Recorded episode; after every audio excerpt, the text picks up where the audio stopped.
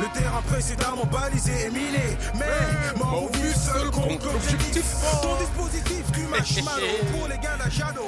Visage maquillé, gros Grenade nitrate prêt à plier. Si tu parais préparé, on est pour un décollage dans l'infini. Yeah, yeah.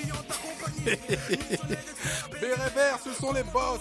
Bazané. Et bizarre, bizarre, boss, Bazané, bizarre. Nouvelle édition, nouveau forfait. Nous sommes les bandidos de la, de la pensée bien pensante, tu vois. Mais c'est vrai. Nous, nous, nous essayons de, bah, de disrupter tout ça et d'amener quelque chose de différent.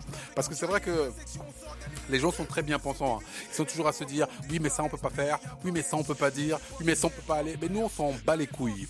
La disruption, c'est euh, la liberté. Exactement. Et je, et je le dis d'emblée, on s'en tamponne le coco, comme je le dis très très souvent. préférée. C'est ça. Même- Alors, attends, attends, non, attends, mais parce qu'il faut que tu définisses le coco, c'est quoi? C'est la noix de coco? Ou le coco, euh, ou le... Ça vient d'où cette expression? Bah, le coco, en fait, c'est- très simple. Le, le coco, c'est la coucougnette. D'accord, Voilà. Donc, bat quand, les couilles. ouais, quand- quand- quand je dis on s'en bat le coco, c'est-à-dire qu'on s'en bat le, le Ouais. coco, le coco. Nous, nous le coco. Et, et, et, et- c'est marrant parce qu'il y a même mon fils qui. bon, il est un peu jeune, il a, il a 9 ans. Il m'a dit Mais papa, tu, tu, tu, tu, tu, tu, tu jures beaucoup dans ton podcast là. J'ai dit Mais non, t'inquiète. Quand tu l'écouteras plus tard, tu rigoleras. Pour l'instant, tu es encore trop jeune. Mais effectivement, on s'en bat les cocos. Il m'a dit Mais tu vas finir par les casser les cocos à, à force de les battre comme ça. La Donc, vérité vient de la bouche des enfants. Exactement. Tout à fait, tout à fait. Donc, ce sont les boss, basanés et bizarres. Yeah, yeah. Toujours là pour représenter, toujours là pour faire les choses. Et on est là pour essayer de, de vous accompagner. On a, on a quel numéro là Parce que C'est le coup- 58. 58 déjà Oui, tout à fait, tout à fait. Oh là là Donc, donc, on, on- on fait tout pour euh, faire en sorte que bah, de, de vous accompagner et faire en sorte que vous soyez un peu plus maître de votre vie, maître de, de, bah, de ce que vous faites, hein, et puis euh, et puis que bah, les choses se passent un peu mieux pour vous, que vous soyez un peu plus euh, bah, euh, sur le hum, comment dire au volant de votre destinée. Oui, Oh, c'est beau, c'est bien dit ça. hein. ouais, c'est pas mal, Oh, pas mal. Je crois que je vais créer des chansons. En volant de... Ah ouais, pas mal, pas mal. non, plus sérieusement, c'est les boss basanés bizarres. Basanés, bah, on vous l'a déjà expliqué 15 000 fois. Franchement, j'ai pas envie de l'expliquer à chaque podcast. Oh, non, si vous avez envie de, de, de, de, l'explication, bah, vous allez réécouter le podcast d'avant, celui d'avant, celui, celui d'avant, euh, on, vous aurez l'explication. Ici, nous sommes des boss, ou nous essayons d'être des boss. Euh, nous travaillons, donc, euh, alors, franchement, euh, moi, je vais être amené à me déplacer beaucoup plus souvent. D'accord. Donc, je veux quand même pré- prévoir, enfin prévenir, prévoir, prévenir les, les, les auditeurs que parfois, euh, on risque d'avoir de, peut-être une semaine sur deux le podcast. Ça va être un peu plus compliqué. Je suis vraiment désolé parce que bon, euh, j'aurais voulu être vraiment euh, d'astreinte et de le faire chaque semaine, chaque semaine, chaque semaine, mais ça risque d'être de, de plus en plus compliqué parce que bon, euh, pour pour tout vous pour tout vous dire, euh, je vais je vais aller faire quelques petites affaires dans mon pays natal qui est le Cameroun. Cameroun. Je vais être amené à me déplacer un peu plus souvent et, et, et, Dédicace le pays des crevettes. oui, exactement. Le, le- le pays des crevettes. Et, et honnêtement, je vais peut-être euh, être amené à ne pas être là aussi souvent que je le voudrais. Donc euh, bon, ça va être peut-être être un peu compliqué. Mais on va essayer quand même, dans la mesure du possible, de toujours vous accompagner parce qu'on est là. Et puis honnêtement, on rigole tous les samedis matins. Ouais, ouais, grave, ouais, franchement. Donc, euh, donc on, on- on- on va essayer de, de maintenir la tradition et d'être euh, aussi, aussi cool, funky. euh, Détendu, détendu euh, Exactement qu'on qu'on l'est d'habitude. Ce sont les donc les boss basanés bizarres. Alors il y a aujourd'hui un sujet qui me qui m'intéresse particulièrement paralysie par analyse. Ce qui veut dire bon alors tout est dit dans le titre. hein. Euh, nous nous sommes des des des des, des, pouces au des pouces au crime entrepreneurial. Oui, Voilà, exactement. Nous voulons que les, les, les, les, les gens deviennent entrepreneurs, maîtres de leur propre vie, qu'ils aillent et qu'ils se défoncent euh, sur une idée qu'ils ont eue euh, ou bien sur un, sur un projet qu'ils sont en train d'implémenter et qu'ils fassent les choses comme il faut. Mais parfois, il, a- il arrive que certaines personnes, moi j'étais comme ça, hein. J'étais comme ça, c'est-à-dire que euh, le, le problème avec la, la société dans laquelle on vit, c'est qu'on est toujours en train de tout commenter, Ouais. toujours en train de tout analyser. Le moindre petit truc, euh, il faut se dire oui, mais tu sais. Pourquoi? Parce qu'en fait, euh, c'est l'exemple de l'école. L'école euh, en Europe, surtout, euh, je, je, je- je ne l'ai pas faite ailleurs, mais j'ai l'impression que les Américains sont quand même un peu plus pragmatiques. Mais l'école euh, en Europe, c'est très colère dans le sens où c'est beaucoup de répétition, c'est beaucoup de, savoir que tu dois ingurgiter, euh, tu dois répéter, tu dois savoir certaines notions, on te les met, on te les, on te les bourre dans le crâne euh, de, de, force si, si, si besoin est. Et en fait, tu es toujours en train de te dire est-ce que j'ai bien fait, est-ce que j'ai pas bien fait, euh, en train de calculer et de te dire, oh, écoute, moi maintenant, je vais essayer de lancer mon produit. Mais bon, tu sais, est-ce que le carton est bien mis? Est-ce que la couleur va bien? Est-ce que le prix est accessible? Est-ce que ma silhouette est bien déterminée? Est-ce que, est-ce que, est-ce que, est-ce que? Et à force de penser à tous ces est-ce que, bah tu commences jamais. Et t'es toujours au milieu du guet en train de te dire j'y vais, j'y vais pas. Je fais, je fais pas. Euh, j'attends, euh, où j'y vais. Où est-ce que, est-ce que, est-ce que. Et c'est tout le temps, tout le temps, tout le temps, tout le temps la même chose. On attend, on attend parce qu'on espère une situation qui sera beaucoup plus favorable. On espère que le, le, soleil va se coucher ou se lever de ce côté et pas de ce côté-là. On espère que euh, l'eau qu'on va utiliser va avoir une certaine couleur. On espère que peut-être qu'on aura moins faim quand on va commencer. C'est tout, il y a toujours quelque chose qui va pas. Ah oui, en fait, euh, tu te transformes en mathématicien euh, euh, et tu mets, au lieu de, mettre une variable à deux ou trois inconnus, tu fais une variable à 100 inconnus. Donc forcément, ben, à un moment donné, ça, ça bug, hein, tout simplement. Hein, c'est comme les ordinateurs. Et c'est vrai aussi que pour moi, ce qui définit un entrepreneur, c'est quelqu'un justement qui se pose pas trop de questions, euh, quand je dis qu'il se pose pas trop de questions, c'est dans le sens de, pour le passage à l'action. Bien entendu, il analyse tout ça, mais je pense que euh, un entrepreneur doit plus euh, réfléchir à ses possibilités de sortie, de rebond, plutôt que à analyser de comment ça a fonctionné au mieux. Parce que la meilleure façon de d'analyser un produit ou un service, c'est tout simplement de le mettre euh, en expérimentation, donc en exploitation. Après, il faut juste faire comme euh, les, les scientifiques, c'est-à-dire que il faut le mettre euh, dans un, environnement qui est maîtrisé, simplement pour éviter qu'il contamine tout le reste au cas où on a fait des mauvais calculs. Mais je pense que le seul, la seule façon de savoir de comment quelque chose fonctionne, c'est d'avoir le retour de sa cible. Là, j'avais mon associé qui m'avait parlé, bon, qui travaillait, qui travaillait à Air France, et qui m'avait parlé euh, euh, d'un siège, un siège euh, qui était pour la classe affaires. Et en fait, il se trouve que ce siège-là n'était pas très confortable. Et donc un jour, en parlant à l'un des l'une des personnes concernées par cette mise en production de ce siège, je vais pas donner son poste. bah, tout simplement, il a posé une question. Il a dit mais est-ce que, euh, je sais pas, est-ce que les personnes du service ont essayé ce siège? Est-ce qu'ils sont restés euh, pendant plusieurs heures dans ce, siège? Eh ben non. Tout simplement pourquoi? Parce que euh, ils ont considéré que pendant pas mal de temps, des personnes ont réfléchi, ont évalué, ont analysé, ont passé dans des machines, ont fait, mais ils n'ont pas fait la chose la plus basique, c'est-à-dire de tout simplement le mettre en production tout de suite et de l'expérimenter. Et là, en fait, ils ont investi beaucoup de temps. Bon, Air France pouvait se le permettre. Imaginez-vous que si Air France ne pouvait pas se le permettre. Et tout le temps qu'ils ont investi, en fait, ils ont eu du mal à pouvoir euh, se rendre compte que, en fait, ce n'était pas bon. Et comme il n'y a pas eu d'analyse tout de suite, la remontée d'informations au niveau des passagers, en fait, c'est de façon euh, fortuite que euh, ça a été identifié. Donc ça, c'est pas pour parler d'Air France en particulier, ou de n'importe quelle autre grosse société, mais c'est juste pour dire que ce qui définit une start-up par rapport à une entreprise euh, d'envergure mondiale, c'est que tout simplement la start-up, comme elle a peu de moyens, bah, tout simplement, elle se donne le droit à l'erreur. Et donc elle met en production, elle teste des choses, euh, les choses qu'elle teste, elle les maîtrise pour pas que c'est des effets déflagrateurs. Et là, on fait référence au podcast précédent, mais euh, euh, il faut y aller.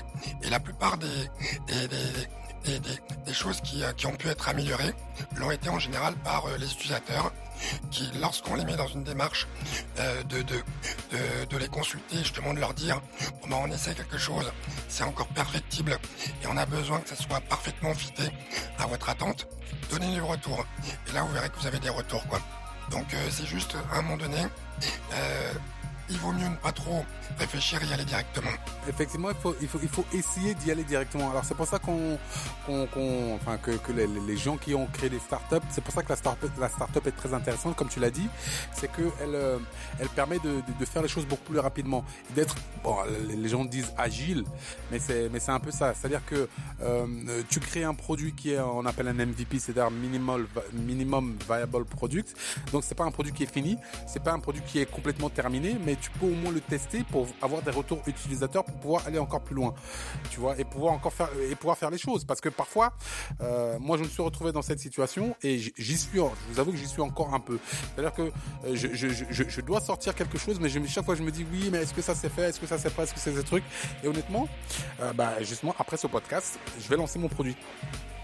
Et même s'il est incomplet, même s'il n'est pas fini, même s'il est comme ci, même s'il est comme ça, au moins je sais que j'aurai des retours d'utilisateurs qui vont me permettre quelque part de l'améliorer et de, et, de, et, de, et, de, et de donner une autre facette ou une, ou une deuxième vie à ce produit. Parce que effectivement, quand vous le sortez et que personne ne l'a vu, c'est la première vie du produit. Et, peut-être que ce produit ne fonctionnera qu'à la septième vie, la huitième vie, la, douzième vie.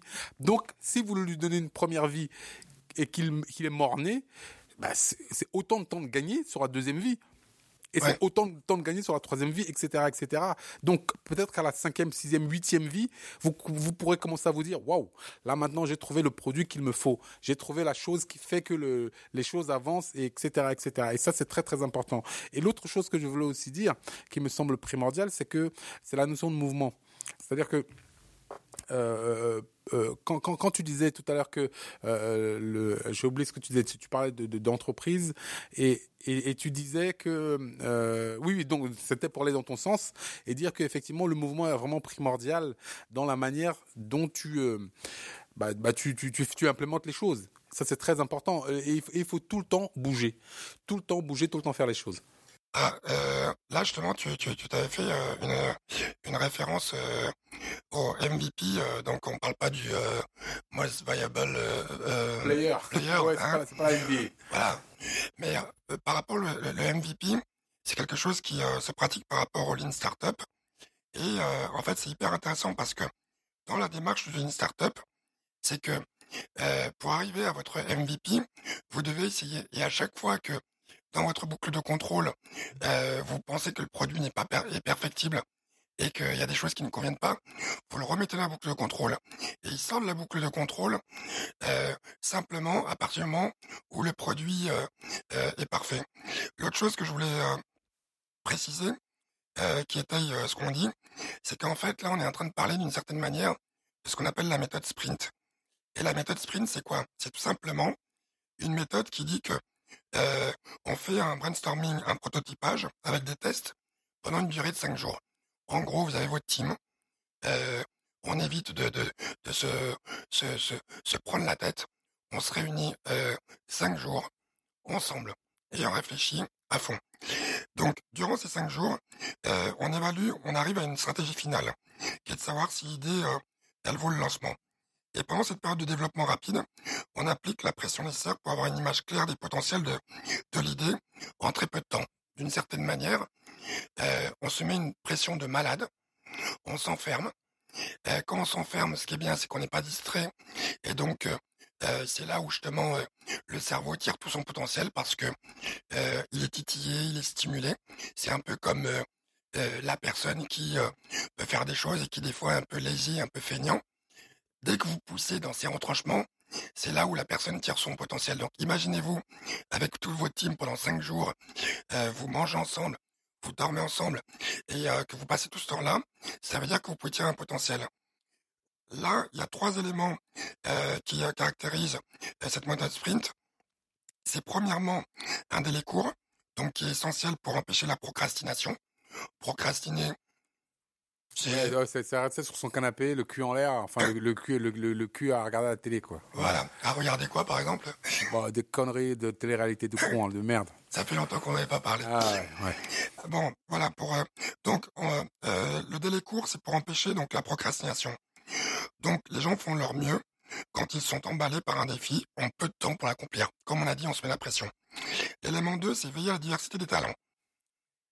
La force créatrice et puissante quand vous avez des personnes qui pensent tous différemment. Le problème qu'on pense différemment, c'est qu'on va avoir plein d'oppositions. Mais justement, la création est dans l'opposition. Parce que si vous avez plusieurs personnes qui pensent tous la même chose, tout le monde va, se check en disant ah ouais tiens ouais Albert c'est une très bonne idée. Ah tiens c'est une super mais, bonne idée. mais, c'est souvent le problème des enfin des, des, grosses entreprises ou bien des conseils d'administration où, où les gens ont tous la même origine ils ont tous la même manière de penser ils ont tous les mêmes intérêts. Donc forcément quand tu as tu viens avec une, une idée innovante bah il y a peu de chances que ça passe parce que les gens ne sont pas conditionnés à réfléchir différemment ou ils n'ont pas euh, justement cette, cette, cette, cette vue différente et un peu singulière qui va faire qu'effectivement ils vont un produit qui a de l'avenir, quoi. Bah, c'est exactement ça, et c'est une très belle référence justement euh, à ce problème de, créativité qu'on peut avoir, euh, notamment dans l'Hexagone. Euh, effectivement, la mixité. L'Hexagone, c'est la France. Ouais, pardon, l'Hexagone, la, France. effectivement, la mixité sociale, la mixité ethnique, la mixité de genre et tout, est un potentiel qui permet justement d'avoir une vision beaucoup plus large. Parce qu'effectivement, comment voulez-vous que euh, une entreprise puisse pondre un produit qui en fait est fait pour être vendu à tout le monde? Sans avoir un, mini panel dans l'entreprise et qui réfléchit comme euh, euh, toute la différence, la myriade de personnes qui consommeront ce produit. Et effectivement, ça c'est important. Donc la, la diversité de talents qui doivent travailler dans la même pièce, donc qui se mettent la pression. Et le troisième élément, c'est produire un prototype concret, même s'il est imparfait. Là, ça rejoint ce qu'on vous dit régulièrement sur le podcast. C'est oui, vous avez le droit à l'erreur. Vous avez le droit à l'erreur, vous avez le droit euh, à l'imperfection, vous avez le droit euh, au truc qui n'est pas tout lissé, vous avez le droit justement à, ça. Lorsque vous faites l'erreur, vous arrivez à ce qu'on appelle euh, la notion de d'innovation frugale ou euh, innovation ordinaire, parce que tout simplement c'est dans ces phases-là où on se rend compte que quelque chose ne fonctionne pas, et c'est dans ces phases-là où du coup on creuse dans ces ménages, comme tu le disais tout à l'heure, pour trouver une solution. Donc euh, évitons, en résumé, évitons la procrastination, et si vous avez une idée, allez-y, foncez directement quoi. Oui, foncez directement et faites-la. Et ça, c'est c'est, je pense, primordial. Euh, quand on dit que euh, certains sont paralysés par l'analyse, euh, il y, a, y, a, certains outils, d'autres outils qui ont été développés, effectivement, la méthode Sprint, tu, l'as évoqué tout à l'heure, à Doom. Il y a d'autres outils qui ont été développés pour essayer de poser bah, le plus vite possible une idée et, voir déjà quel, quel serait son potentiel. Euh, alors il y a un truc qui s'appelle le euh, Business Model Canvas, qui est en fait le, le, schéma du business model. Pour ceux qui sont un peu réfractaires au business model, parce que c'est vrai que honnêtement, moi, on l'a fait dans un podcast précédent pour dire que le business model ça sert à rien. C'est la grosse branlette, excusez-moi du terme. Business plan, tu veux dire ah oui, business plan, pardon, excusez-moi. Non, parce qu'il faut, il faut un business model. il faut un business model. Voilà, il faut un business model, mais pas toujours un business plan. Le business model, c'est en fait la manière euh, dont va fonctionner votre idée et comment est-ce qu'on va comment est-ce qu'elle va générer de la valeur ajoutée et, potentiellement des revenus. Donc le business model est important pour savoir comment est-ce que vous allez faire pour euh, articuler tous les différents éléments de votre idée.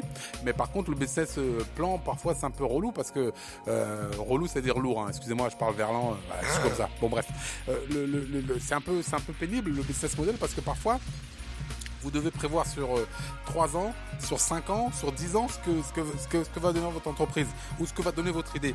Mais ce qui est, ça, c'est complètement impossible à faire. Alors, il faut savoir quand même que à, la base, le business model, c'était quoi? C'était euh, euh, une volonté des banques. Parce que en fait, comme nous sommes face à des gens qui n'aiment pas le risque, ils essaient de, diluer ce risque en se disant, oh, écoute, franchement, bon, Monsieur X a une idée on va lui demander de nous faire des projections, de faire déjà notre travail à la base. On va lui demander de faire des projections puisque c'est son domaine d'activité et qu'il connaît a priori son truc, il nous fait des projections et puis euh, euh, par rapport à ces projections, on va voir si son business est viable et si on peut lui prêter tant, tant, tant, tant, tant d'argent. Mais ça, c'est complètement débile parce que euh, moi, je fais aujourd'hui à, la date de la date D, je fais une projection, mais dans deux ans, dans un an, dans trois ans, dans six ans, bah, je sais pas ce que sera le marché, je sais pas ce que seront mes concurrents, je sais pas où j'en serai moi-même, je ne sais pas si mon idée aura toujours autant de force ou moins de force. donc il y a plein d'inconnus, comme tu le disais, c'est une équation à 3000 inconnus. Et, en fait, c'est comme si tu, tu, euh, tu viens, tu, tu, tu, tu, as une idée, tu, ben, je sais pas moi, tu as une idée d'une barque. Ouais. tu, te- tu te trouves devant l'océan et tu sais et tu te dis, Hum, vu les vents, euh, le- la couleur de l'eau, euh, le soleil qui truc, la nuit, etc. Je pense que si je mets ma barque à l'eau et que je commence à, à pagayer, je vais me trouver, euh, je vais arriver au Canada dans, dans 56 jours. C'est complètement débile. Il Ouais. peut y avoir une tempête, il peut y avoir n'importe quoi, il peut, tout peut t'arriver. C'est là en fait tu pars dans l'inconnu le plus total. Effectivement, tu peux dire oui, d'habitude dans cette période les vents sont comme ci, d'habitude le soleil brille plutôt comme ça, d'habitude c'est comme ci comme ça. OK, mais c'est une estimation. Et donc le business plan n'a rien de sûr, ce n'est qu'une estimation. Et parfois, les gens prennent, prennent ça comme du bah du, du béton armé quoi. Ah, c'est une excellente métaphore parce que euh, vous prenez Magellan. Euh, Magellan, en fait, euh, il a cherché une euh, seconde route des Indes. Et en fait, Magellan, la route qu'il a choisie, il n'y avait pas de carte. Donc, effectivement, un grand navigateur, et je considère les entrepreneurs comme des navigateurs. Après, chacun son expérience, hein, mais tout le monde est navigateur quand on est entrepreneur. Il mise beaucoup plus sur son équipage. Et euh, il mise justement sur un équipage qui a euh, Qui lâchera rien. qui lâchera rien, et- effectivement, Ouais. qui a une capacité justement émotionnelle à justement pas fuir le bateau dès qu'ils vont commencer à voir la première vague ou tout ça. Il va miser sur euh, son bateau et sur le mât, il va le renforcer parce qu'il va se dire, et si il y a des vagues qui sont euh, quatre fois supérieures euh, aux vagues que j'ai rencontrées dans toute ma vie, il faut que je renforce le mât. Il va, il va miser sur les provisions. Ça veut dire qu'il se dit, et si je n'arrivais pas à destination dans trois mois, mais dans sept mois, comment je fais? Donc il va peut-être prendre des cannes à pêche, il va peut-être prendre... Et donc il va beaucoup plus miser sur ça que miser euh, sur le fait d'aller euh, euh, chez un cartographe et passer du temps, analyser, tout ça et tout. L'autre métaphore aussi, c'est imaginez-vous, vous allez rentrer dans une forêt, forêt amazonienne par exemple. Est-ce que vous allez l'entrepreneuriat, ça peut être une forme de forêt amazonienne. hein. Est-ce que vous allez prendre le temps de dessiner une carte des chemins, de tout ce que vous allez faire, et puis vous, et puis vous allez rentrer dans cette forêt en suivant la carte Oui. que vous avez anticipée, soi-disant. Et, et en, et en plus, le, le pire, c'est que tu te poses la machette qui va t'ouvrir le chemin de temps en temps, et puis tu prends le crayon, puis tu commences à dessiner la carte. Voilà, Plutôt que de prendre la machette et commencer à t'ouvrir le chemin. Exactement. Et- et avoir son gros fusil bien armé. Moi, je préférais le gros fusil bien armé pour être paré à l'imprévu. Pour moi, c'est un entrepreneur. Il a même euh, tout un stock de cartouches et tout, plutôt que de se dire, bon ben voilà. Et donc, en, en gros, dans toutes ces métaphores, c'est tout simplement se dire que des fois, ça peut même être mortel euh, d'être dans trop dans de la réflexion, parce que la réflexion, il n'y a pas de cerveau euh, supérieur qui fait que on anticipe tout ce qui est euh, imprévisible. Le seul cerveau supérieur qu'il va y avoir, c'est l'intelligence artificielle. L'intelligence artificielle, dans peut-être quelques dizaines, voire centaines d'années. Mais encore, et encore, cette intelligence artificielle, il faut la, la nourrir en données. Voilà, c'est Et, pour ça que je et- dis et- et si elle n'a pas ces données-là, bah, c'est un peu compliqué pour elle aussi. Hein. Il y aura quelques morts, ou quelques échecs, ou quelques... Voilà. Et, et, ces- et données, pour nous, c'est l'expérience. Nous, nous, en tant qu'entrepreneurs qui, qui sont passés par quelques petites, quelques petits chemins, on peut vous dire, ah, là, c'est compliqué. Hum, là, ça va être difficile. C'est pour ça que quand tu vas voir des VC ou bien même des investisseurs, bah, il y a que des, des, des gens chevronnés euh, à bord, ils vont te dire, Hum, là, il y a quand même pas mal de gens qui sont passés par là, ça peut être compliqué, mon petit. Mais, bon, ils n'ont pas non, plus la science infuse. Bah, ju- justement, les, les personnes qui sont euh, qui, qui, pourraient ne pas être d'accord avec nous euh, et qui diraient ah non non moi je fais un business plan, euh, il faut que tout soit cadré. moi moi parce que souvent on me dit ça. On dit non mais tu sais Adoum, moi je suis je suis carré hein, moi. Moi je suis carré. Je sais pas ce que ça veut dire. C'est peut-être euh, dire que moi je suis pas carré, mais euh, je pense juste que euh, se dire déjà je suis carré, c'est un peu la personne qui va avant de rentrer dans la forêt amazonienne qui va dire tu sais Albert là. Non, moi t'inquiète, hein, j'ai pas peur, j'ai pas peur. Mais euh, la personne, c'est plus, pour moi, quand elle dit ça, c'est qu'elle se donne du courage, plutôt, et du coup elle me fait vraiment flipper, plutôt que la personne qui va être justement concentrée, qui va bien mettre ses cartouches, qui va faire toutes ses provisions, son sac, et qui va être posée. Après, l'autre chose aussi, c'est que par rapport euh, euh, à toutes ces personnes qui pourraient ne pas être d'accord avec nous, et qui pourraient dire que le business plan ou euh, l'analyse est importante, Imaginez-vous, vous prenez, vous partez dans la forêt, dans, dans- en Alaska, dans la forêt.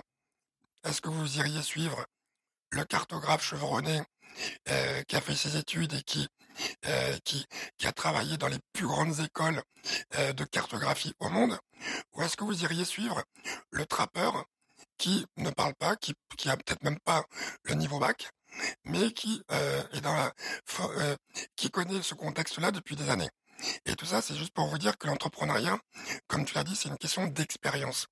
Et l'expérience de terrain, et être assez expérimenté aussi pour euh, euh, avoir vécu tellement de, de, de, cas de figure que même si un cas de figure qui était imprévu, bah, on euh, agrège les différents cas de figure précédents et on peut trouver une solution.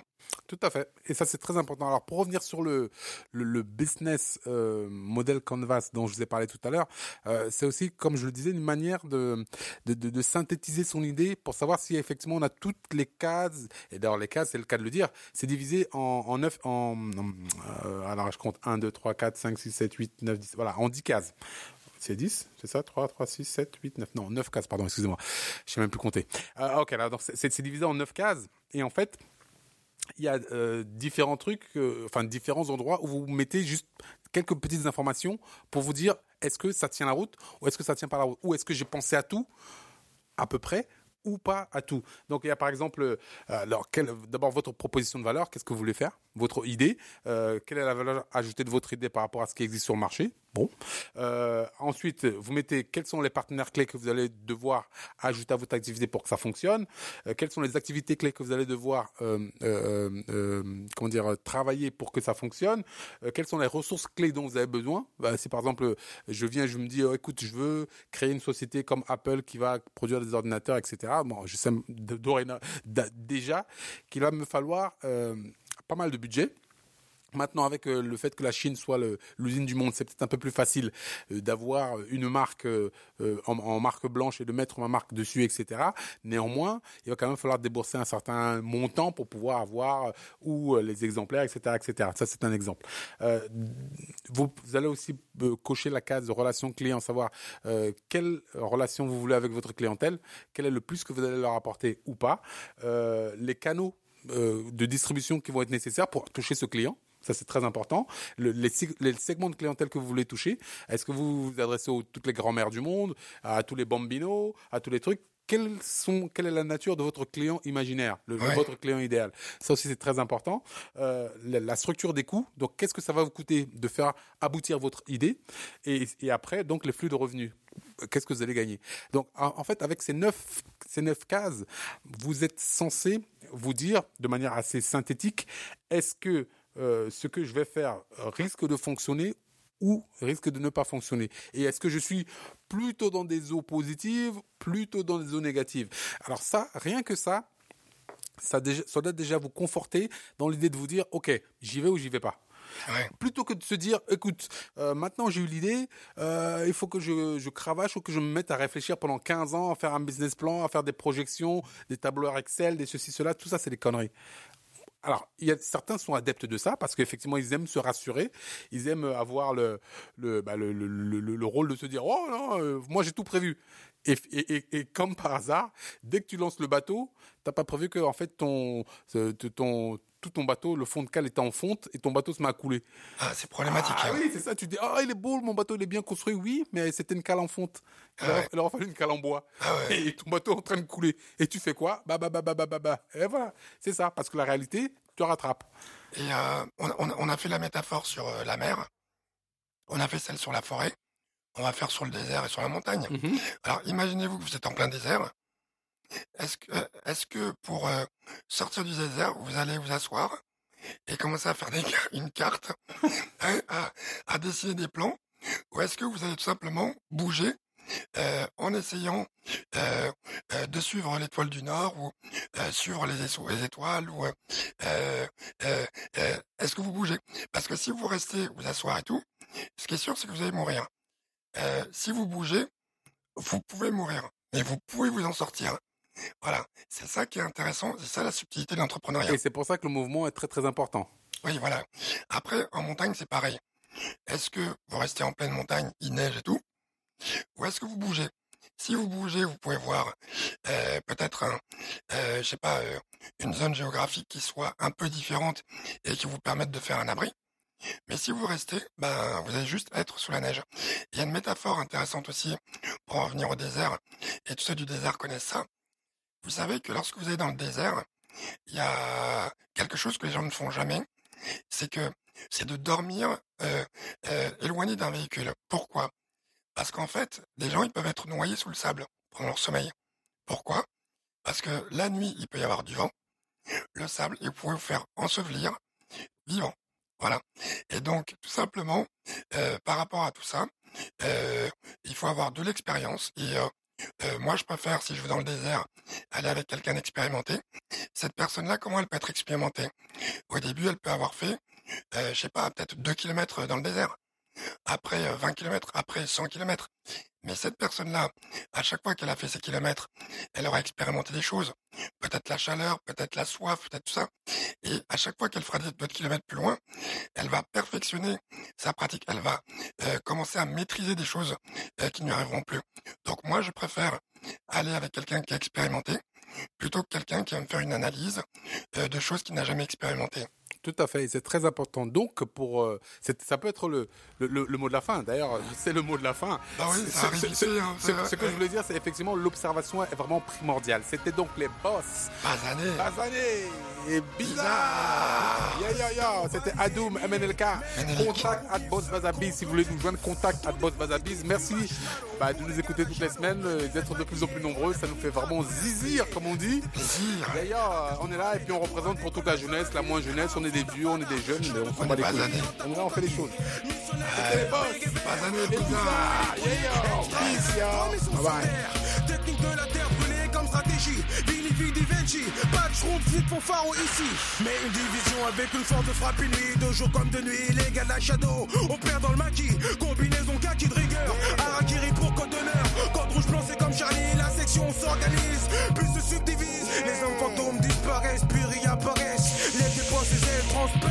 La défense adverse. Ton dispositif fume marshmallow Pour les gars de la Combat égal défait égal ciao. Ton dispositif fume marshmallow Pour les gars de la